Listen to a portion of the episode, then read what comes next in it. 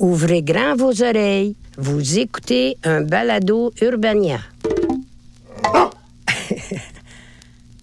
Ce matin, j'ai lu dans les journaux une nouvelle pas mal étrange. Une personne dans une communauté autochtone a conduit sur l'effet de l'alcool. Puis, au lieu de payer une amende, il a cousu des gants pour une cinquantaine d'enfants de la communauté. Hein? Il a cousu des gants, puis il a pas payé d'amende. Eh ouais. C'est étrange. Je pensais que dans ce genre de cas-là, tu étais obligé de payer une amende ou euh, d'avoir une contravention sérieuse. À la fin de la nouvelle, j'ai appris que ces genres d'arrangements peuvent se faire grâce à un programme de justice autochtone qui est en train de s'installer tranquillement dans quelques communautés de la province.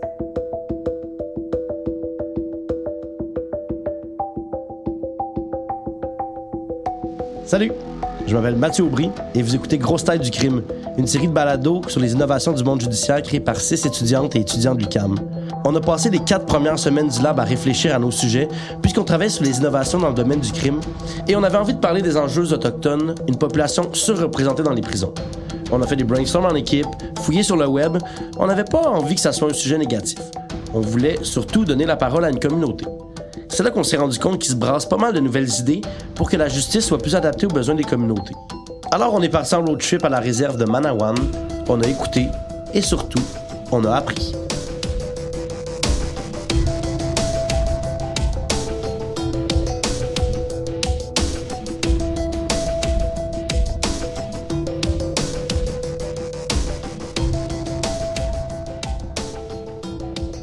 Puis disons-le, au sein de notre équipe, il y avait une journaliste particulièrement motivée à creuser cette question.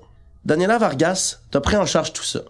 Tu voulais comprendre la justice autochtone et comment la justice canadienne pourrait mieux s'adapter à leur réalité.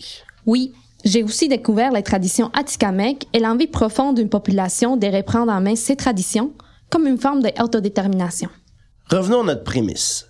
Plusieurs fois par année, lorsqu'on parle des enjeux de la population afro-américaine chez nos voisins du Sud, on constate un peu choqué que les Noirs sont surreprésentés dans les prisons américaines. On fait pas mieux ici avec les Autochtones. Un détenu sur quatre est autochtone, alors qu'il ne représente que 5% de la population totale du pays. Si vous calculez pas trop mal, vous comprendrez donc qu'ils sont cinq fois trop présents en milieu carcéral. Puis ça, on vient pas de s'en rendre compte. Il y a plus de 20 ans, on faisait le constat que quelque chose clochait dans la relation entre notre système de justice et les populations autochtones. Les premières enquêtes sur la représentation des Autochtones dans les prisons donnaient déjà des indices sur leur mauvaise compréhension de la justice canadienne.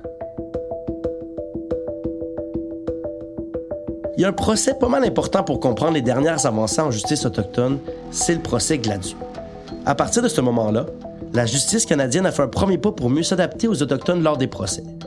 En 1995, en Colombie-Britannique, Jamie Tanis Gladu, une jeune crie, a été condamnée à trois ans de prison pour homicide involontaire.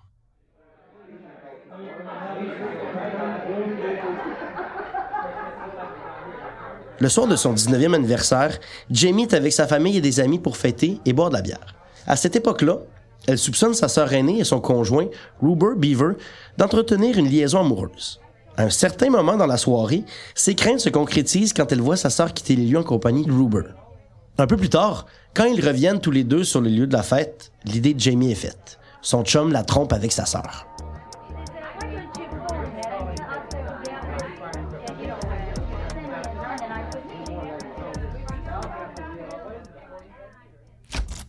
À leur retour à la maison, Jamie et Ruber commencent à se chicaner. Jamie accuse son mari d'avoir été infidèle et il finit par lui avouer la vérité. Alors que Ruber s'apprête à quitter l'appartement, Jamie, enragé, court vers lui avec un couteau à la main et le poignarde à mort. Jamie Gladu est accusée de meurtre au deuxième degré, mais plaide coupable pour homicide involontaire. C'est-à-dire qu'elle plaide coupable à une accusation moindre. Elle écope de trois ans de prison. In 1999, Jamie Tanis Gladu sat in a courtroom appealing a three year sentence for manslaughter. She stabbed her common law partner in a drunken rage. Mais le juge ne tient pas compte de ses origines autochtones quand il rend sa sentence parce que Jamie n'habite pas sur une réserve. C'est ici qu'il y a un problème. Les juges doivent tenir compte des origines autochtones des accusés indépendamment de là où ils vivent. Et ce débat s'est rendu jusqu'en Cour suprême. Le 23 avril 1999, la Cour suprême conclut que le juge de première instance, celui qui avait reconnu Jamie Gladu coupable d'homicide, avait fait erreur en choisissant de ne pas considérer l'héritage autochtone de la contrevenante. Il avait oublié de considérer une section du code criminel vraiment importante dans les procès de personnes autochtones, la section 718. Ce que cette décision-là dit, c'est que tous les juges doivent essayer de trouver des solutions alternatives à l'incarcération des Autochtones. Et ça, c'est une réponse directe à la surreprésentation des Autochtones dans les prisons canadiennes. Parmi les avenues possibles pour y arriver, il y a l'idée de proposer des pratiques de justice réparatrice. Daniela, la justice réparatrice, c'est une manière alternative de régler des conflits. En milieu autochtone, on part du principe de ne pas criminaliser systématiquement les gens qui commettent des crimes. C'est une des manières que les tribunaux canadiens ont trouvé pour tenter de réparer le mal causé par les injustices historiques qui ont eu des répercussions sociétales pour les Autochtones. C'est un peu admettre que des gestes historiques posés par la société canadienne influencent encore la vie des Autochtones aujourd'hui. Après l'affaire Gladu et plusieurs mois de consultations, la Cour suprême a décidé de créer des rapports pour mieux aider à juger les Autochtones. Ils sont appelés ça le rapport Gladu. Maintenant, un rapport doit être rédigé pour chaque autochtone qui passe en cours. Chaque rapport sert ensuite au juge lors de la détermination de la sentence de n'importe quel autochtone ou Canada.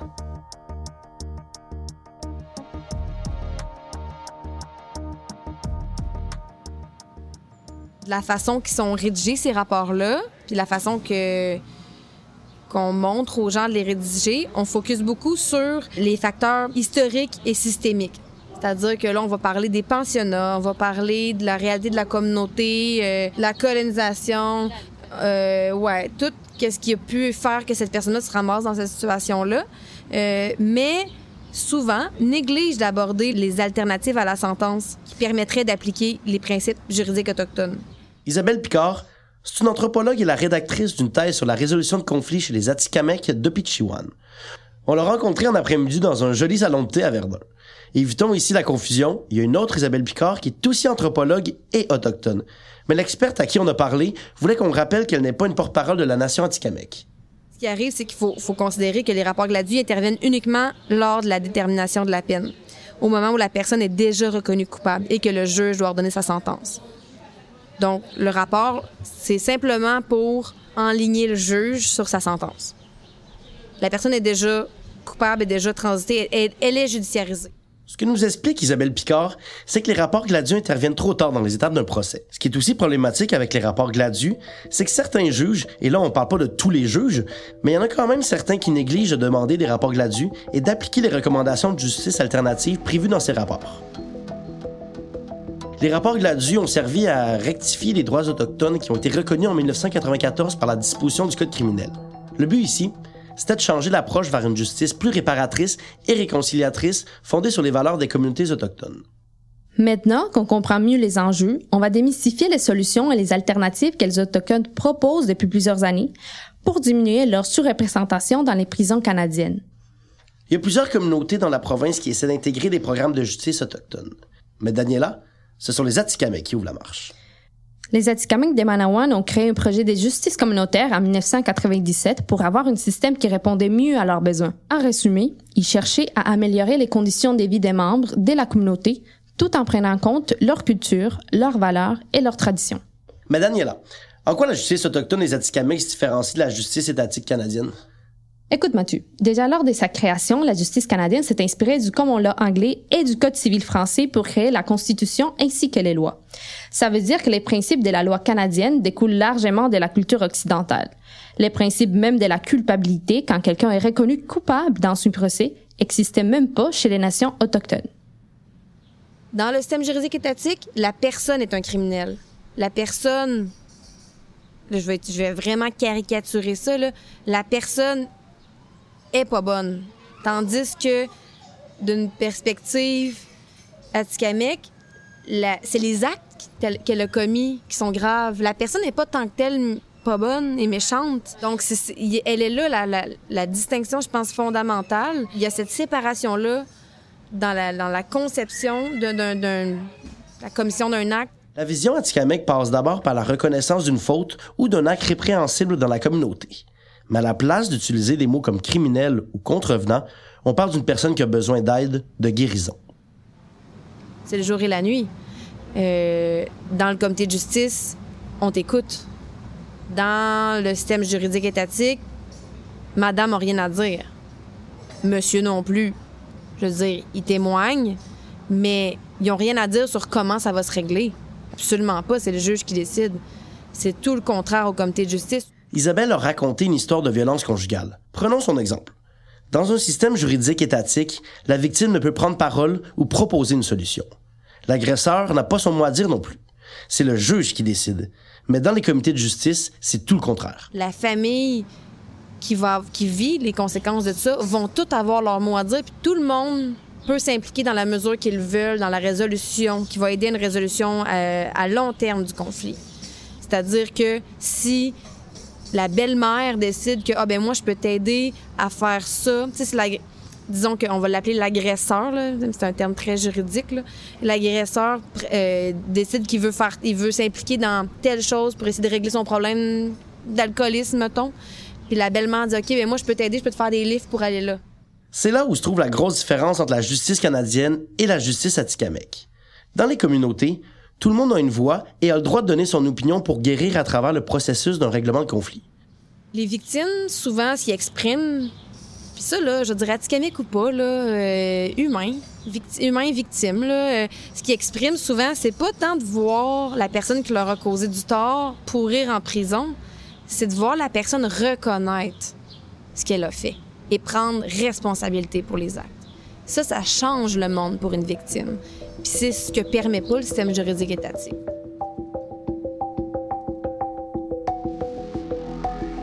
Pour mieux comprendre les comités de justice, Daniela et Gabrielle, ma collègue monteuse sonore, sont partis en road trip à Manawan pour rencontrer les membres de la communauté et le chef du comité.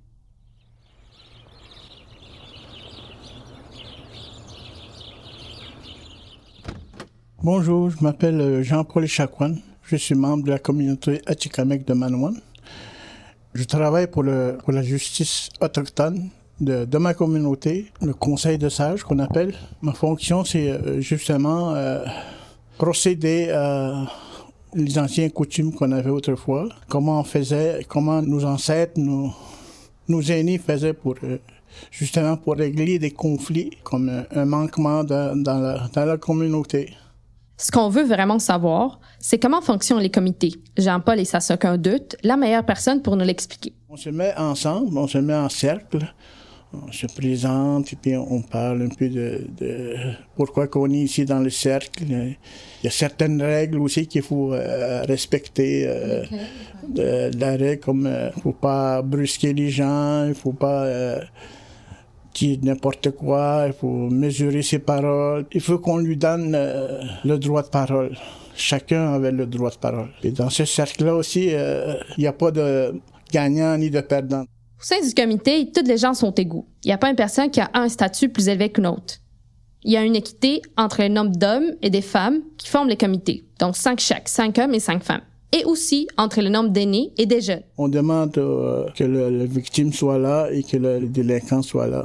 Et on essaie de trouver un équilibre dans ça, là, comment il pourrait corriger la situation. Il y avait un cas, comme j'avais dit, de traiter un dossier. Cette personne-là euh, se sentait révoltée il pensait qu'il était tout le temps euh, méchant, des choses comme ça. À force de parler avec lui, de dialoguer, ils sont finis par trouver une entente. Ce mot-là est important. Ce n'est pas en justice où il faut trouver des sanctions, il faut finir par trouver des ententes. Ça vient de eux, les, les, solutions. Ils essaient de trouver une solution qui, qui, qui peut euh, aider ou réparer euh, les, les actes qu'ils ont commis. Euh, soit ils disent j'ai obtenu le pardon de, de cette personne-là, mais je dois faire quelque chose pour lui aussi. Pendant tout notre entretien avec Jean-Paul, on a senti qu'il n'avait pas les mots précis pour nous transmettre toutes les connaissances qu'il aurait envie de nous partager. Sa culture, son mode de vie et sa langue maternelle étaient tellement loin de notre réalité que même si on se comprenait tous les trois, il y avait des choses qui restaient non dites. On appelle ça le. Kitadiziwin. On lui a donc demandé de nous parler dans sa langue maternelle pendant quelques minutes et de nous expliquer les principes des vases qui guident la vie des Satikamek. Il y a l'harmonie, la nature et le respect.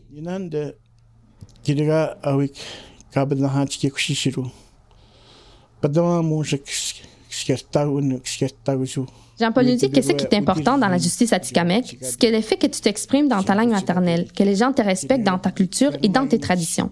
C'est le fait aussi que la barrière linguistique, ça peut jouer des tours. Quand quelqu'un ne te comprend pas, t'as comme la rage, et puis tu finis par te dire qu'il veut juste pas te comprendre. Jean-Paul et les comités des sages ont longtemps travaillé à contre-courant.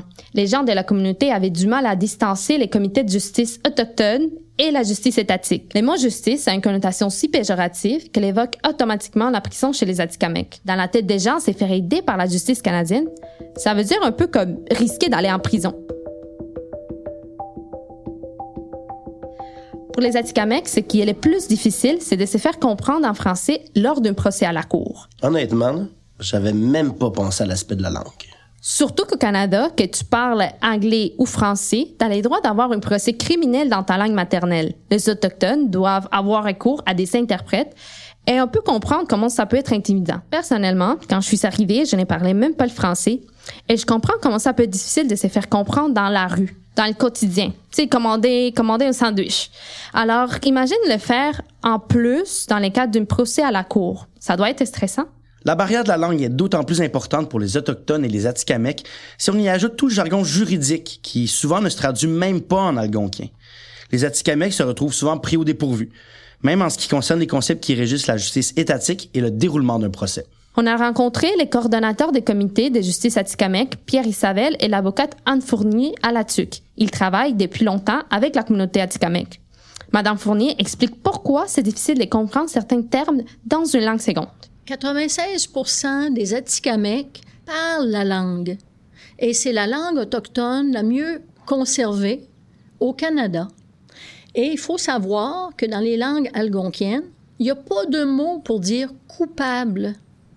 Donc, quand l'interprète vient au tribunal, puis qu'on lui demande de traduire, ben, demandez à monsieur ou à madame s'il est coupable ou non coupable. C'est très long à expliquer. Le mot Atikamek, qui est le plus souvent utilisé pour parler de coupable et non coupable, se traduit en français par quelque chose comme viser juste. Alors, pas en termes de culpabilité, là.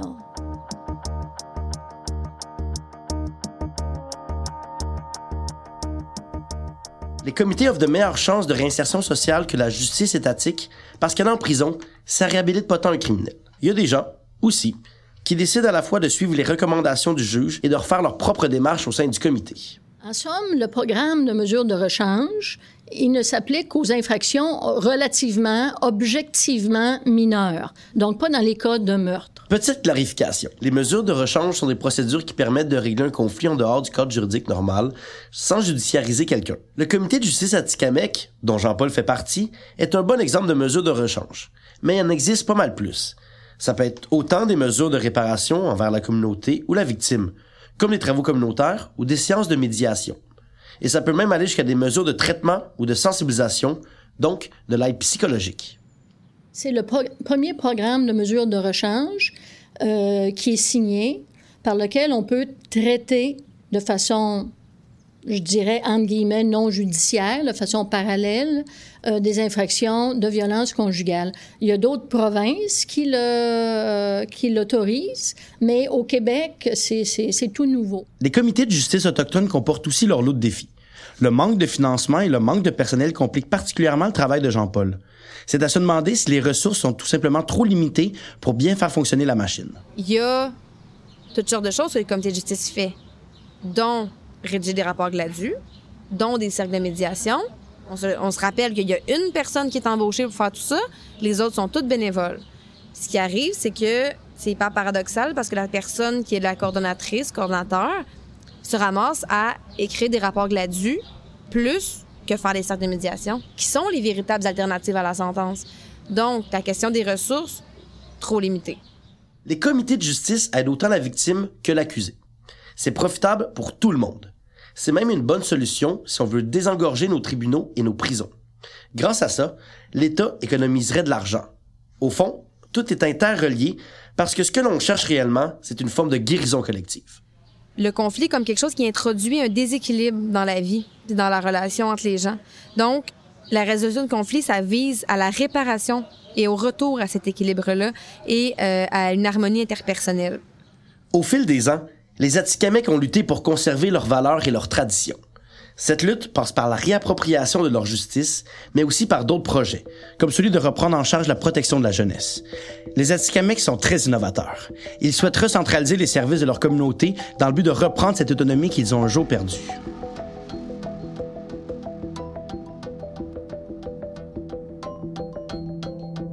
Grosse du crime, c'est une équipe composée d'étudiants de l'UCAM.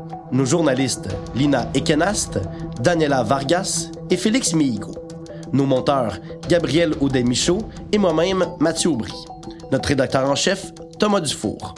Pour Urbania, la réalisatrice coordonnatrice Marie-Michel Giguère, la rédactrice en chef pour les plateformes numériques Barbara Judith Caron, la productrice Raphaël Huismas.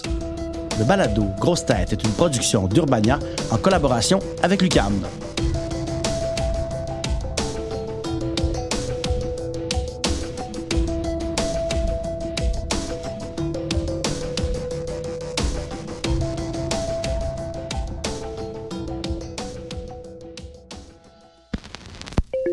Vous avez aimé ce balado? Découvrez-en plus sur urbania.ca.